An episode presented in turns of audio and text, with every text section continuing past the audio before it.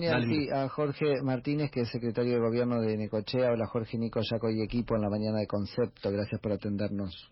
Buen día, Nicolás, buen día, equipo. Buen día a todos. Bueno, acá este, charlando un poco sobre este coronavirus, en fin, provincia de Buenos Aires. ¿Cómo está la situación en Necochea? Mirá, eh, hoy ya estamos mucho, digamos que mucho mejor, digamos que casi tenemos el brote eh, controlado. Ayer eh, tuvimos un solo caso que también era había quedado pendiente de, antes de ayer, o sea que cuando las 25 muestras ayer había ningún caso.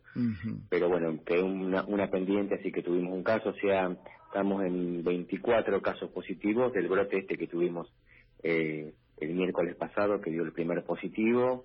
La verdad que se trabajó rápido, se logró armar el, el mapa de, de contagios rápidamente, aislar a toda la gente, todavía tenemos...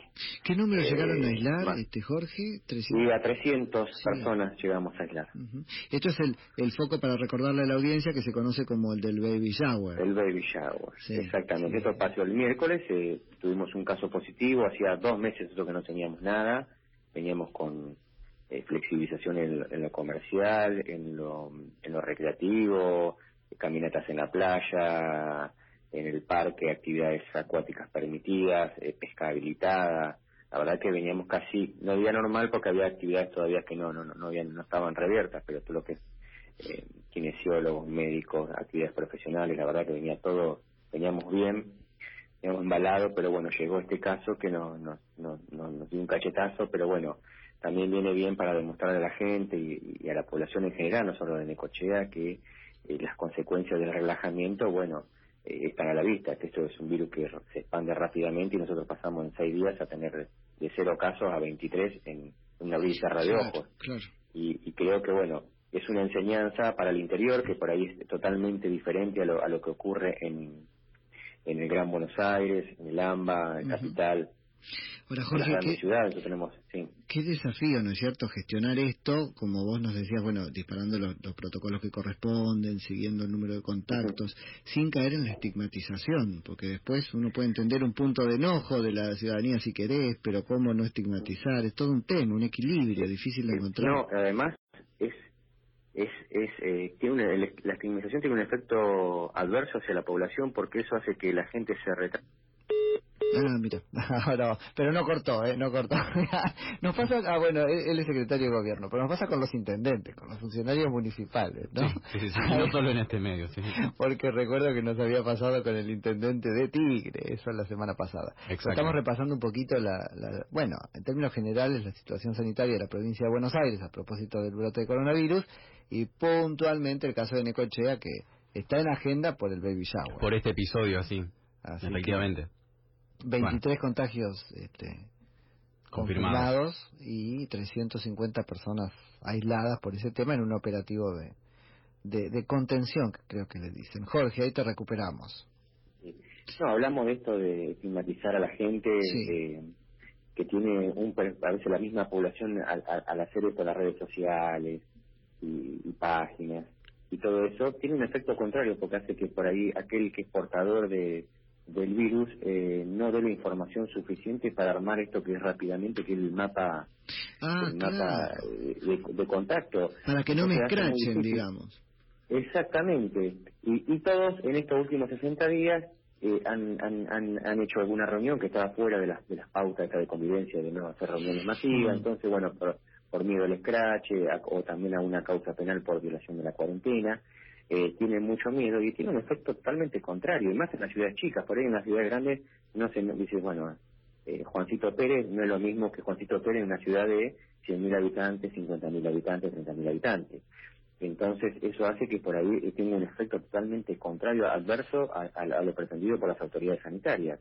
A nosotros hay gente que una semana después apareció como que integró, eh, que estuvo presente en el baby shower, o sea, lo que para nosotros una semana esa persona llegar a conocer y tuvimos la suerte que dio negativo.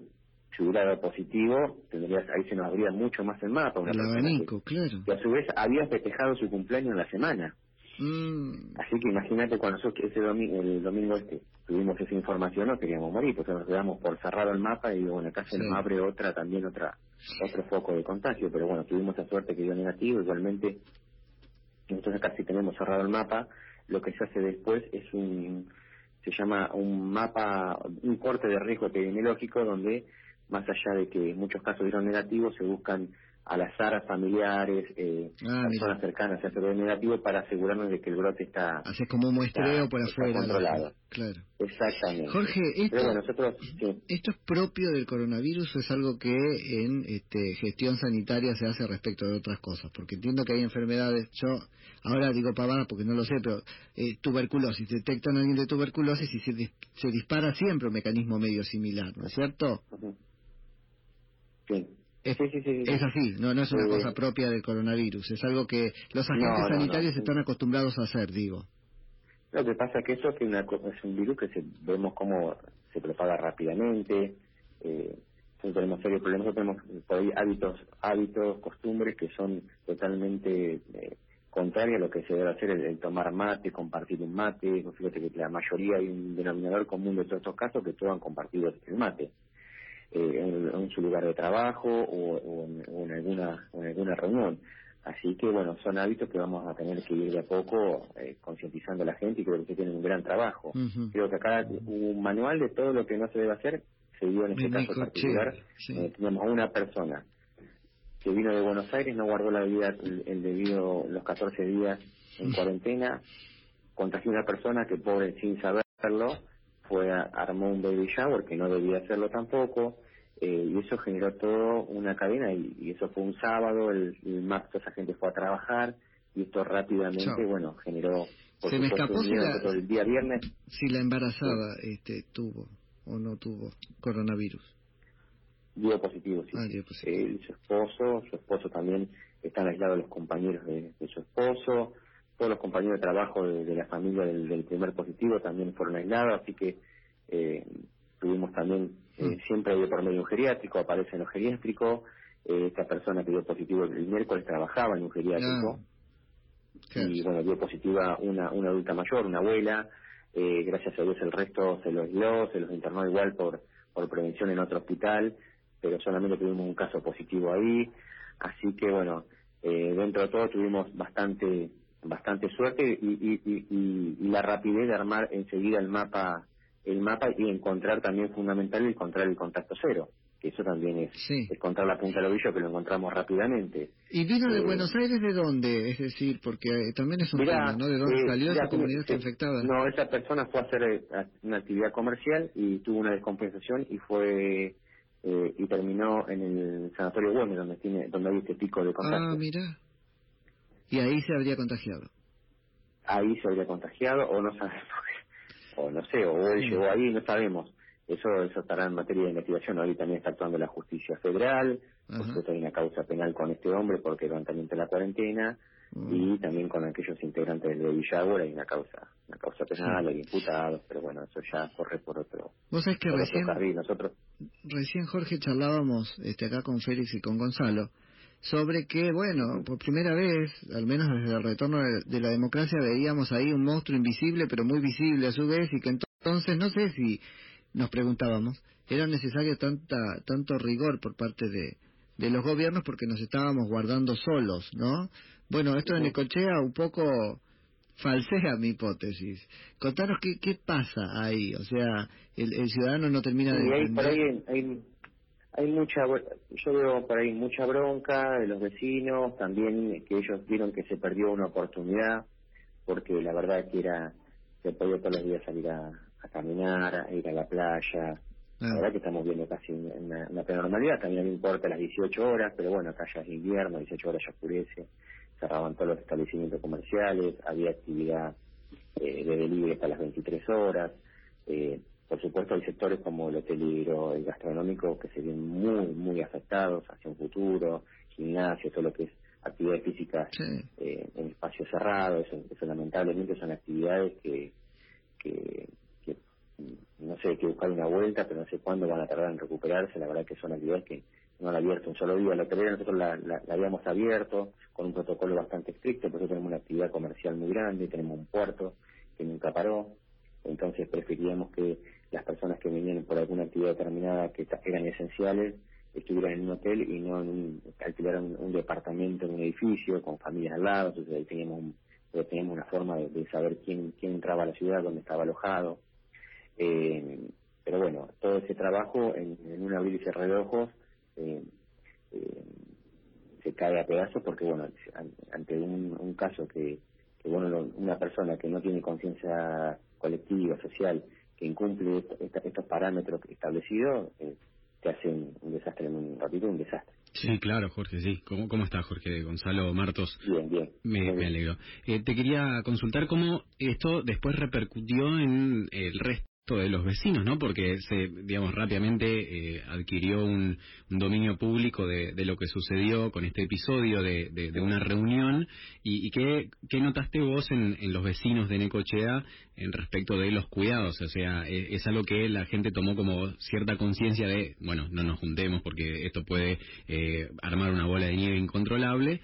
Eh, ¿O notas que la gente tal vez se va relajando? ¿Cómo, cómo fue eso? ¿Cómo lo notaste vos? Bueno, no, por supuesto con la población mucho miedo, creo que al ser esto invisible, vos imaginate que esta gente que hizo el baby shower, una gente eh, normal, humilde, que se iba a imaginar ellos, ninguno había salido de la ciudad, ninguno de los parientes no, no ha salido de la ciudad, sino imaginar que en ese lugar había una persona que, que, tenía el virus. Claro. Eh, entonces, bueno, ahí como que alarma a todo el mundo, pero también, bueno, eh, también mucha bronca del sector comercial, porque bueno, la, actividad había arrancado nuevamente con, con mucha, más allá del, por supuesto, la crisis económica que está atravesando, había arrancado nuevamente y bueno, esto es un, golpe, nosotros, el, nosotros veníamos anunciando que cuando tuvimos un caso que nos iban a afectar las actividades, pero bueno, el día viernes a la noche nos encontramos que de golpe tuvimos 12 casos positivos, entonces eso hizo que nosotros, digamos, paráramos en la máquina, suspendiéramos toda la actividad, dejamos solamente lo esencial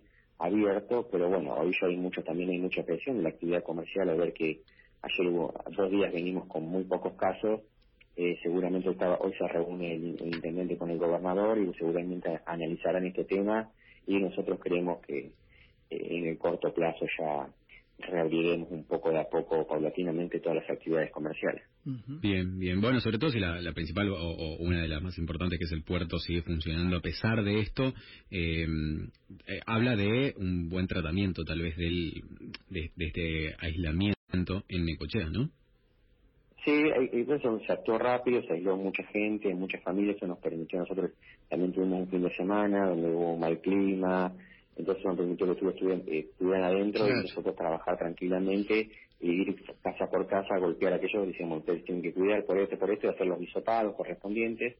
Se hicieron más de 150 hisopados y, y bueno, ahora estamos esperando ya los últimos resultados y queremos ya tener controlado el tema. También otro tema nosotros en la ciudad del interior, todo es el control de la ruta, los accesos.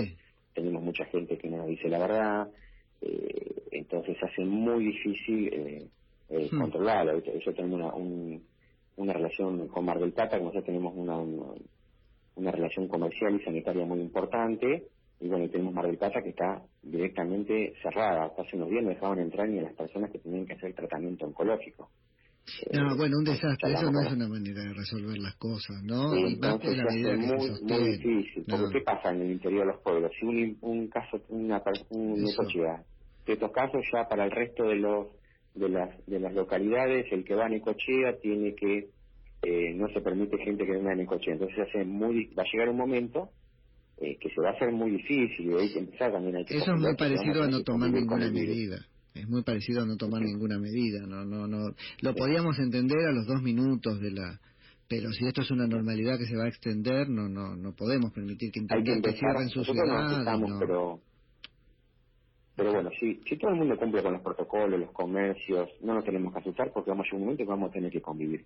Sí, por, eso, por eso. En Buenos Aires ya están conviviendo, pero bueno, hay que seguir los protocolos. Si uno va, un, va una persona, que no hay que tener miedo a atender a alguien, un comerciante, ¿entendés? Si sigue los protocolos, se pide, no hay ninguna posibilidad, casi es mínimo la posibilidad de contagio. Hay que en las reuniones sociales, eh, cuando uno llega a la casa, tomar todas las medidas, por supuesto, sanitarias, el distanciamiento. Si uno sigue las recomendaciones, es muy difícil que, que se... Esa es la línea, yo creo, sí.